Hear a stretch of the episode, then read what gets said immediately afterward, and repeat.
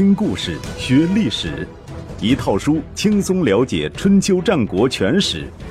有声书《春秋战国真有趣》，作者龙震，主播刘东，制作中广影音，由独克熊猫君官方出品。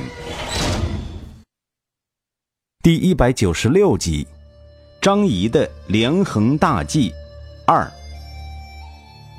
张仪向魏。张仪到魏国，不是来探亲，不是来旅游，也不是来出访，而是来当官的。《史记》说的明白：张仪免相，向魏以魏秦，欲令秦先事秦，而诸侯效之。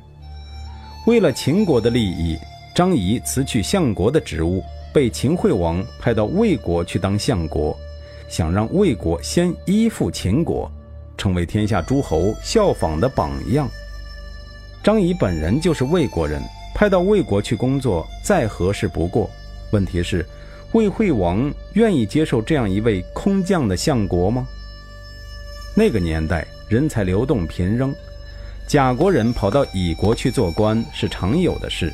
公孙衍就是一个典型的例子。他先在魏国为将，接着。到了秦国当了大良造，后来又回到魏国为将。但是像张仪这样被秦惠王派到魏国来，而且是要当相国的，还确实没有先例。事实上，这一安排也并非出自秦惠王的本意，而是张仪自己主动提出来的。魏国总是摇摆不定，不肯死心塌地臣服于我大秦，主要是因为。惠师从中作梗，就让夏臣去魏国取代惠师吧。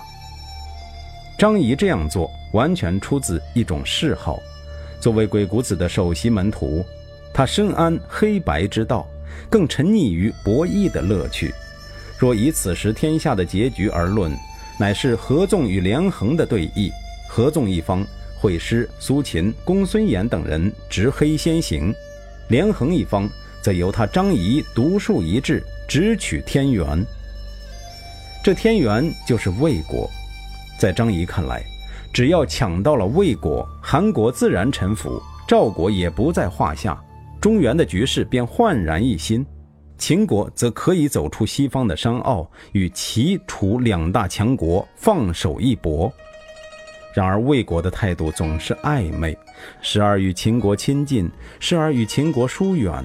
亲近的时候，不忘向齐楚等国乱抛媚眼；疏远的时候，又偶尔扑到秦国怀里撒娇发嗲。为此，张仪才不惜把自己当做一颗棋子，下到最关键的部位。当然，首先要说服魏惠王。他对魏惠王说：“魏国的领土方圆不到千里，士兵不到三十万。”地势平坦，四通八达，没有名山大川险阻。南方有楚国，西方有韩国，北方有赵国，东方有齐国。光戍边的部队就要十万以上。自古以来，这里就是你来我往的战场。如果和楚国交好而冷落了齐国，齐国就会从东面进攻；和齐国亲近而忽略了赵国，赵国就会从北面发难。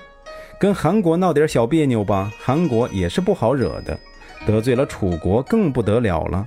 楚王可不是什么好打交道的人，这就是人们常说的四分五裂的状况啊。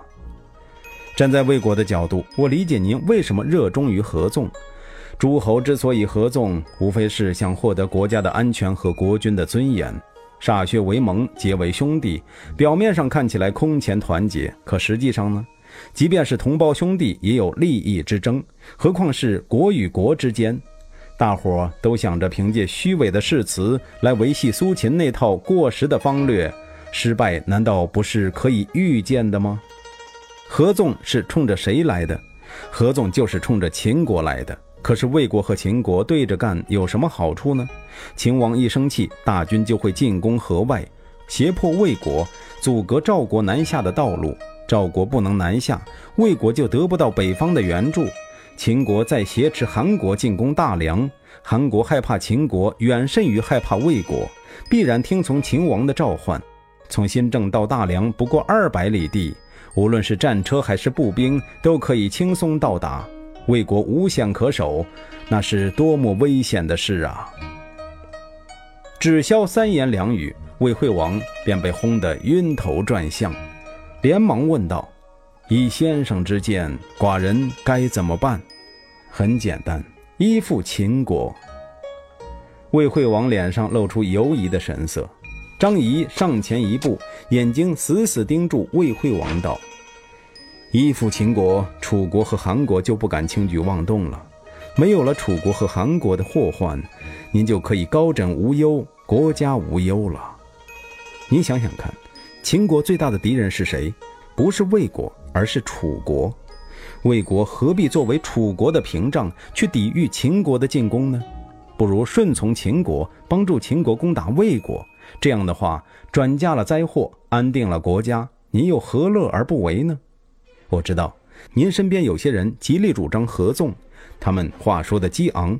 但是很少有靠得住的，他们只要动动嘴皮子就封侯拜相，完全不用负责任，所以每天都慷慨陈词，花言巧语来迷惑您。俗话说得好，众口铄金，积毁销骨。谎话说得多了，您也就信了。请您从现在起认真考虑魏国何去何从的问题，想想我说的话有没有道理。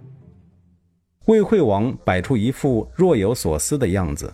半晌才回答说：“先生言之有理，容寡人与众卿商量之后再予答复。”张仪没有再说什么，行礼之后退下。对于他来说，有魏惠王这句话就足够了。第二天，魏惠王果然召集会议，商讨张仪的建议。张仪认为。魏国和韩国应当与秦国联合，寡人考虑再三，觉得他说的有道理，请你们也发表一下意见吧。魏惠王语音刚落，惠师便站出来：“此事万万不可！秦国乃魏国的心腹大患，不可亲近。以下臣之见，魏国应该联合齐、楚两国对抗秦国才对。”魏惠王看都没看他一眼，冷冷地说。相国一再提联合齐楚，难道就忘了当年五国相王？齐国和楚国可是一个冷眼旁观，一个刀兵相向。一句话堵得惠施无言以对。他下意识地看了一眼公孙衍，公孙衍正在闭目养神，一副事不关己、高高挂起的样子。会议表决的结果，大伙都同意张仪的意见。惠施心灰意懒，对魏惠王说：“即便是一件小事儿，同意的人和不同意的人都会各占一半儿，何况是这么大的事儿？魏国投靠秦国，联合韩国去对抗齐国和楚国，这么大的事，群臣都一边倒的认为可以。这究竟是事情真的那么显而易见，还是群臣的智谋如此一致？总之，这事太蹊跷了。”请您一定要三思。魏惠王没有理睬他。几天之后，他宣布了一个惊人的决定：经与秦王协商并征得其同意，张仪将担任魏国的相国，主持魏国的内政外交。至于原来的相国惠师，先免去官职，听候发落。惠师得到内部消息。没等使者上门，赶紧脱掉官服，乔装改扮，连夜逃出大梁。魏国和秦国的关系突然进入蜜月期，魏惠王在大梁为秦惠王修建了行宫，还决定每年分春秋两季向秦国进贡，这就等于承认魏国是秦国的属国了。但是，在关键问题上，魏惠王仍然保持了矜持。秦国几次提出要与魏国联合出兵讨伐齐国，都遭到了委婉的拒绝。再委婉的拒绝也是拒绝。在魏惠王心中，依附秦国是为了换取魏国的平安，因此修行宫也罢，一年两次进贡也罢，这些都不是问题，相当于花钱消灾。如果依附了秦国却不能避免战争，还要与齐国开战。那他如此低三下四还有什么意义呢？他已经是耄耋之年，只想过几天太平日子。为什么秦王就这样不体贴他呢？咸阳每隔三五天就派使者来催促他出兵，他置若罔闻。张仪多次进宫劝谏，他避而不见。后来秦惠王让步了，提出不用魏国出兵，只要魏国借道给秦国，让秦国通过魏国去进攻齐国，这样总可以吧？魏惠王仍然是摇头。秦惠王怒了，巨手一挥。数万秦军东出函谷关，占领了魏国的曲沃和平州。这一来，不需做更多思想工作，魏惠王就屈服了。于是，公元前三二零年，秦军通过韩魏两国领地后，向齐国发动了进攻。回想起来，当年苏秦游说齐威王，曾经说过“秦国对齐国没有任何威胁”的话。仅仅过了九年。秦军的铁蹄便踏上了齐国的国土，可见苏秦对形势的预计不足，尤其是对张仪这位同窗的能力预计不足。齐威王当然不是吃素的，马上启用匡章为将迎战秦军。有必要说明一下，匡章就是当年徐州相王时曾经质问过会师的那一位齐军将领。据《战国策》记载。匡章是小妾所生，他的母亲因为一件小事得罪了丈夫，被杀死之后埋在马厩下面。对于中国人来说，死无葬身之地，无疑是十分悲惨的。齐威王为了激励匡章，对他说：“你如果打了胜仗回来，寡人一定为你的母亲迁葬，好让他老人家安息。”匡章说：“我并不是不能安葬我的母亲。”他得罪我父亲而被杀的时候，我还很小。后来我长大了，我没来得及请求我父亲安葬他，我父亲又去世了。如果没有得到父亲的指示就迁葬母亲，不是对死去的父亲的欺骗吗？匡章率领齐军与秦军对峙，双方扎下营寨，挖好壁垒，都不敢轻易发动进攻。为了打破僵局，匡章精选了一批战士，换上秦军的服装，偷偷混入秦军之中。齐国的侯者，也就是侦察人员，对此不理解，向齐威王说：“匡章让骑兵投降了秦军。”齐威王对此不予理睬。过了一段时间，侯者又来报告说：“又有一批齐军投降了秦军。”齐威王还是无动于衷。就这样。一连报了三次，有人对齐威王说：“匡章投敌已经是不争的事实，您为什么就不重视呢？”齐威王说：“我不相信。”不久之后，前线传来捷报：齐军大胜，秦军大败。左右大臣又惊又喜，都对齐威王说：“您怎么知道匡章不会叛变投敌呢？”齐威王说。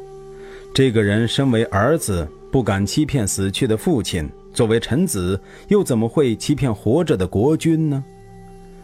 请记住，匡章这个人，这是他第一次在战场上显示身手。在此后的历史中，他作为齐军的主要将领，还会发挥更大的作用。这一战打得秦军铩羽而归，使得张仪以秦、韩与魏之士伐齐的战略受挫。也使得秦惠王急于号令天下的野心遭到沉重打击。